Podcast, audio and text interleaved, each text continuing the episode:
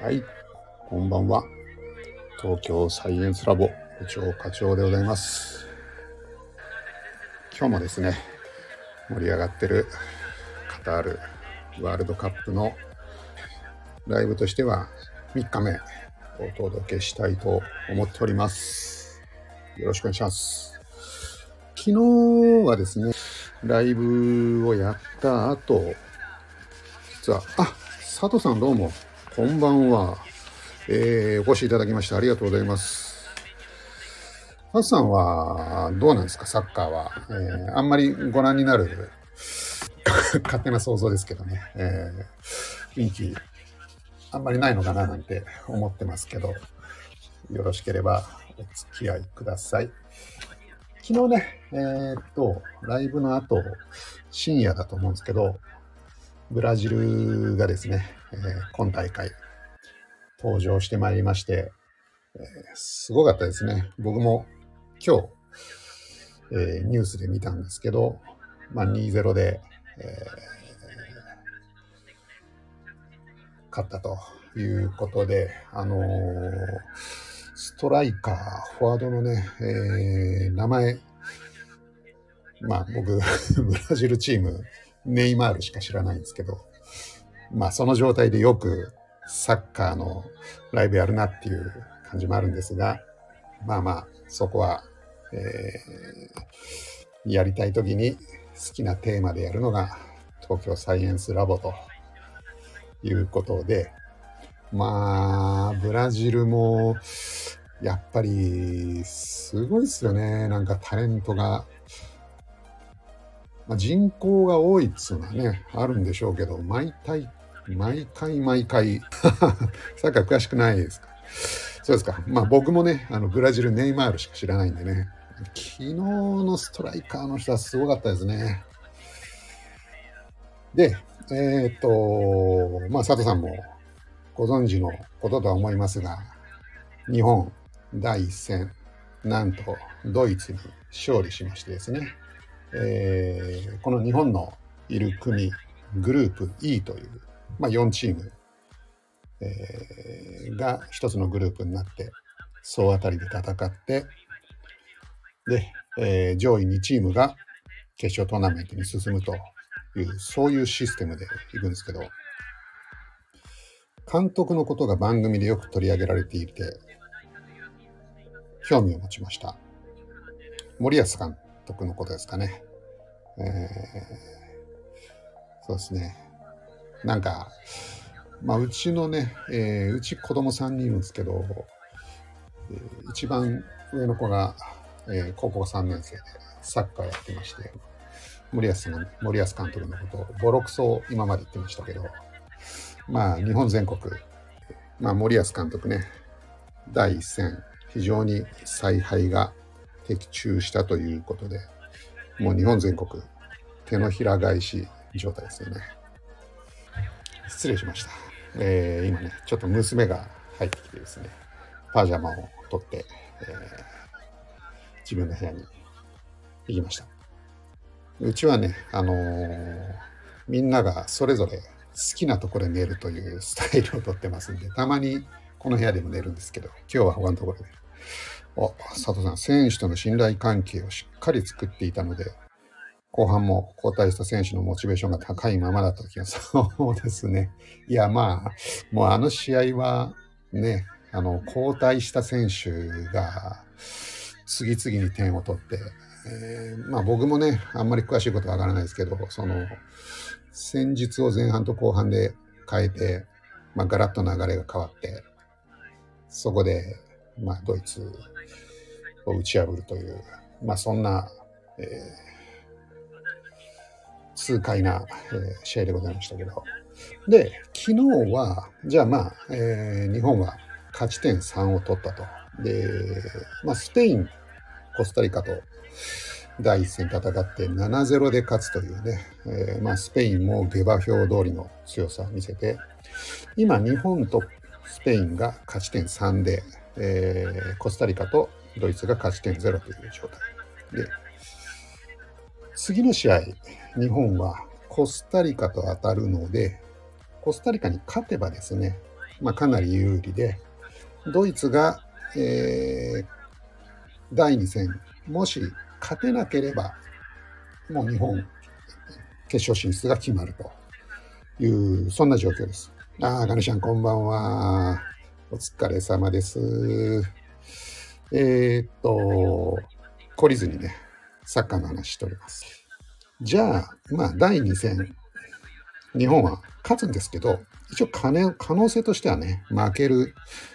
負けたり引き分けたりっていう可能性もあるんですね。最悪、負けた場合どうなるかっていうと、えー、まあ、もう一個のドイツ、スペインの戦いの状況にもよるんですけど、かなりもつれるんですね。で、下手したら勝ち点が全部3で並ぶかもしれない。まあ、あのー、差がついたとしても、えー、そんなにつかない。ただ、仮にですね、日本が、えー、第2節負けて、そうすると日本とコスタリカが勝ち点3ずつ。で、スペインがドイツに勝って、まあ、ドイツが2連敗するっていう格好になるんですけど、そうすると勝ち点6になって、この場合、まあ、スペインが軸になって、第3節に突入して、まあ、日本とスペインが当たるんでね、まあ、仮に第2節日本が負けたとしても、スペインが勝ってくれれば、なんとかなるかなっていう状況なんですね。そして、えー、ここで、ちょっとね、今日の、まあ、テーマになるんですけど、えー、っと、このね、写真、これ、何貼り付けてあるかっていうと、これが、え、っとですね、FIFA ワールドカップ2022、えー、レギュレーション、まあ、この今大会のですね、ルールブックですね、これが FIFA の、えー、ホームページにありまして、そこ、これ44ページ。ある非常に長い、えー、ドキュメントなんですけど、そこの、えっ、と、何ページだったかな。そこのですね、確かこれが、えー、っと、23ページか。23ページの、えー、写真を貼り付けてあります。で、この23ページ、FIFA の、えー、今大会のレギュレーション、えー、44ページある中の23ページには何が書いてあるかっていうと、えー、フェアプレポイントじゃないあのリーグ戦のこの今やってるグループリーグの順位付けはこういうふうに決めますよっていう、えー、ルールが明文化されてるんですね。で、最初の方、えー、今回ね、同案のカード置いてありますけど、同案のカードが置いてあるあたりっていうのは、まあ、割と当たり前のことが書いてある。まず、勝ち点の上のチームが、えー、上に行くと、まあ、順位が高いっていうことが書いてあるんですね。で、その次に得失点差。まあ、勝ち点が同点だった場合には得失点差。そして、それでも決まらなければ、ゴールの数。まあ、得点の数ですね。まあ、まず勝ち点。で、得失点差、プラスマイナス。そして、ゴールの数。この3つで決める。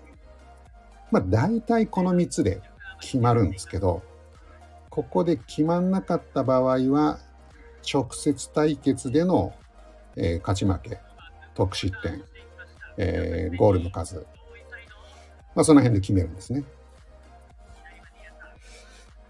で、そこでも決まらなかったらっていうのが、まあちょっと今日のね、テーマでもあるんですけど、ここで、えー、今大会、まあ、に、あ、管理さん、どうも、こんばんは。今日もです。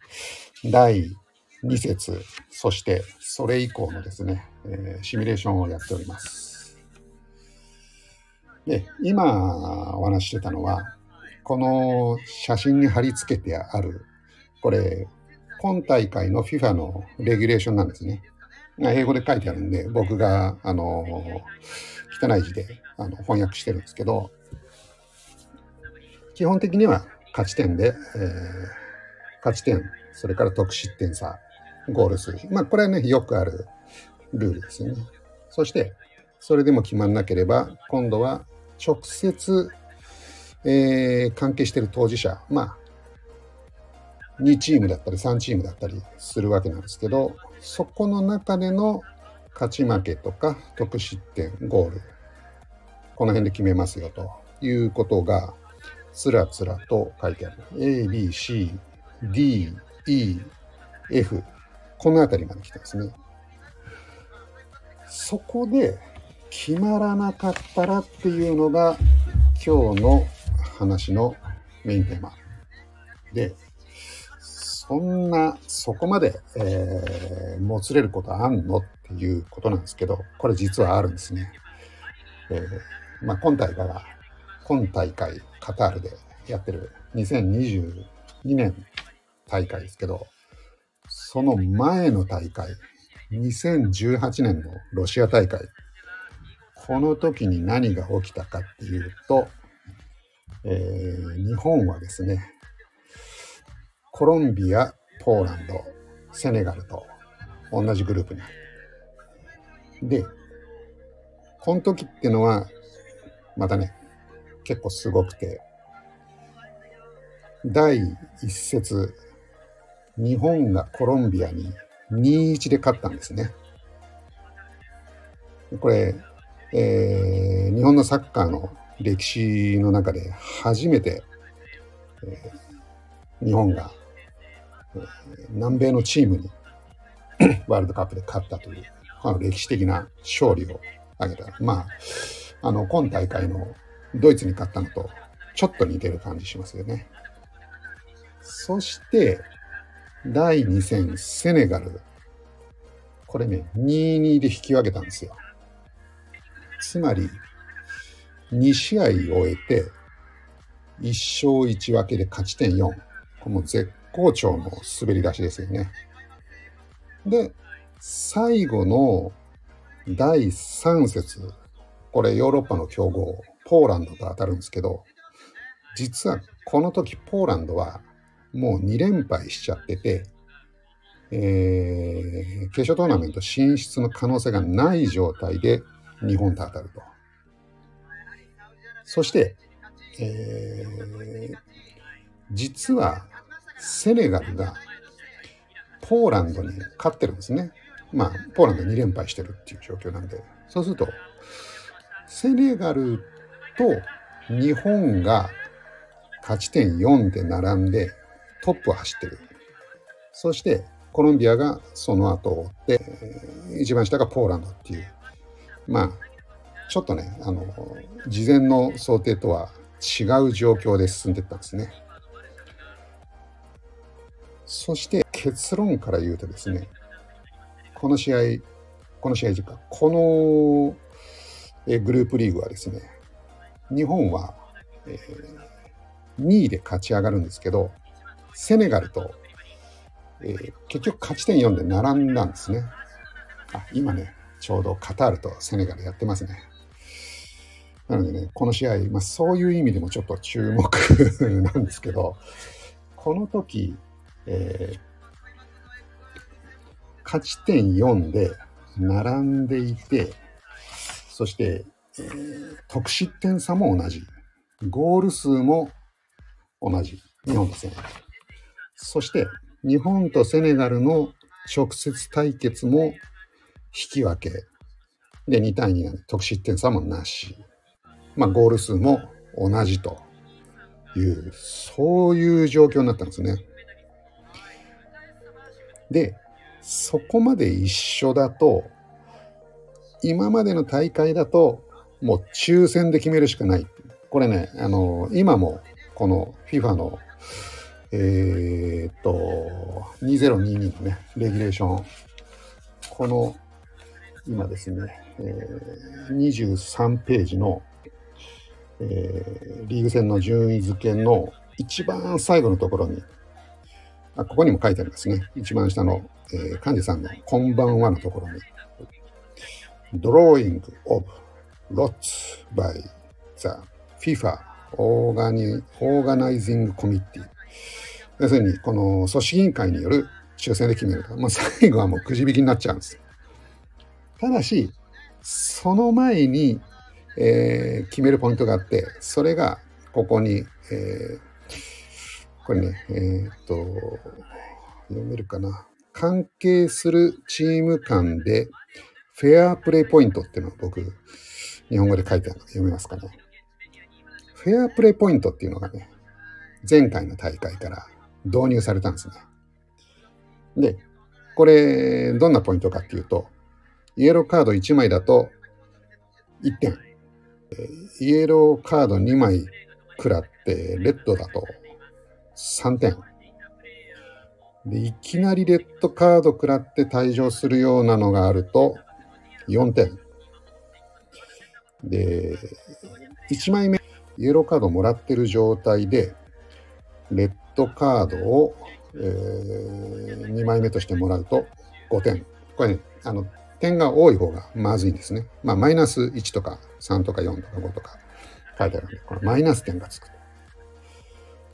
いうことで、えー、実はね、この前回のワールドカップ、日本はセネガルと、えー、もう得失点とかその辺では全然差がつかなかったんで、最後、このフェアプレーポイント、これが、えー、どうだったかな。日本がマイナス4、そしてセネガルがマイナス6ということで、2ポイントセネガルの方が悪かった。それで日本が、日本が決勝トーナメントに進む。セネガルが落ちるという結果になったんですね。で、これが2018年の出来事だったんですけど、今回、この2022年の我らが日本が属するですね、グループ E、これをちょっと当てはめてみると、えー、日本は第1戦勝って、第2戦が、まあまあ、この中では、日本の対戦相手としてはやや力が落ちると、まあ思われるコスタリカ。まあ、前回のセネガルみたいな感じですよね。ここに、まあ、前回引き分けたんですね。で、あの時も引き分けでまあ十分かなと思ってたんですけど、まさかのポーランドが2連敗するっていうね、そういう状況。で、今回もドイツ1回戦負けていて、えー、っと、第2節、スペインと当たるんでね、まあ2連敗する可能性。まあまあ、いうことで、ここも要注意。で、えー、ちょっとね、この、今大会も日本はこのフェアプレーポイント、これもちょっとね、注意しながら、えー、進めていかないと、進めて進めていった方がいいのかなというのが、まあ、今日のお話でございます。まあ、あのー、第2節、勝てばね、あのー、問題ないんですけどね。勝てば問題ないんですが、えー、引き分け以下だと、ちょっとね、団子状態になるんで、その辺が要注意かなと。まあ、スペインが鍵を握ってますよねって、まあ、そうですよね。結局、スペインがそうなんですよ。スペインが3連勝して、勝ち点9まで伸びてくれると、えー、割とね、日本楽な展開になるんですね。まあ、3連勝するってことは、えー、第3節、第3節、日本負けるっていうことなんですけど、えー、第2戦でドイツに勝っちゃえば、スペインがですね。そうすると日本も、まあ、えー、っと、第2節、引き分けでも抜けるということなので、なるほど。スペイン戦スペイン得失点差で、まあそうですよね。7、7-0で勝ってますからね。そういう意味では、ドイツ戦は無理しないんじゃないかと思う。まあ、そ、うんと、そうね。つまり、まあ、勝ちに行かなくてもいいんじゃないかっていうことですよね。ただね、スペインも、やっぱり、コスタリカ、コスタリカじゃないの、日本がね、えっ、ー、と、ドイツに勝つとは思ってなかったと思うんで、あんまりこう、当初の想定通り、まあ、スペインからするとですね、スペインとドイツ、えー、この2チームが抜けるようなプランで考えていれば、まあ、この第2戦、そんな感じかもしれないですけど、ちょっとね、日本がまあ、ジョーカーになっちゃったんでね、えー、あんまり余裕はこけない感じなのかなと。あのー、一勝一分けで第3節に臨むと、結局、よくわかんない感じになって、えー、っていうところがあるんでね、まあこれ第2節が、まあ結局 昨日と同じ話になっちゃうんですけど、えー、あぶしさんどうも、こんばんは。今日はですね、えー、フェアプレイポイントの話をしておりました。えー、まあ、あのー、第1節勝って、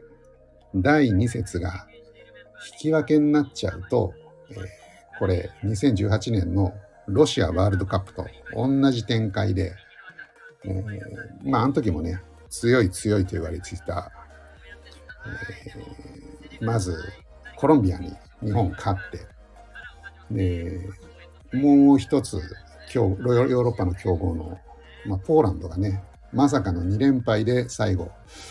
日本とぶつかるっていうそういう状況で、えー、最後、フェアプレーポイントで日本が決勝進出するという、そんな状況を思い出してですね、今回もなんかちょっとね、それに似てるなっていうのがあったんで、ちょっとね、そんな話をさせていただきました。まあ、その2018年の時に日本とフェアプレーポイントまで争ったのが今のえ、セネガルなので、このセネガルがですね、どんな感じになるのかっていう、今のね、試合をちょっとこの後見てみたいなと思ってます。え、まあそんな話を今日は させていただきました。まあでも何にしてもまあ勝つのが一番なんですけどね。でも、ちょっとね、フェアプレイポイントまあまあ、あの、カードはね、もらわない方が、あの、どっちにしろいいんでね。まあ、でも、ね、第2節は、結局、そうですね、幹事さんの言うように、スペインの出方っていうのはありますよね。特に、ドイツとスペイン、この試合は、日本の結果が出てからやるんでね。日本が勝ったら、スペインは多分無理しないんでしょうね。日本2位で俺たち1位で行こうっていうまあなんかそんなプランまあ第3節で日本に勝ちゃいいっていうそういう感じで、えー、まあドイツとは引き分けようっていうそんなノリで来る可能性ありますよね。まあ得失点差日本もねあの多分ね、えー、コスタリカにねそんなにまあ大勝ちはしないと思うんで勝つには勝つにしても。まあそんなところがね、えー、ありますよね。いずれにしても、ちょっとね、今日のセネガル、えー、注目で、明日もね、こんな感じのライブやろうかなと思うんですけど、明日はポーランドの試合が実はあるんですね。で、ポーランドは、一応ね、東京サイエンスラボは、あの、ポーランドと繋がってるんでね、うまくいけば、ポーランドからの中継も交えつつ、えー、明日はお届けできたらななんて思っておりますんで、まあよろしければ明日もお付き合いください。えー、ポーランド呼べなかったら申し訳ないです。ではでは、えー、今ね、カタールとセネガル0-0ですね。じゃあ、えー、そろそろこちらの方のライブは失礼したいと思います。えー、お付き合いいただきまして、どうもありがとうございました。あ、幹事さんありがとうございました。別さんも、えー、さっさんも。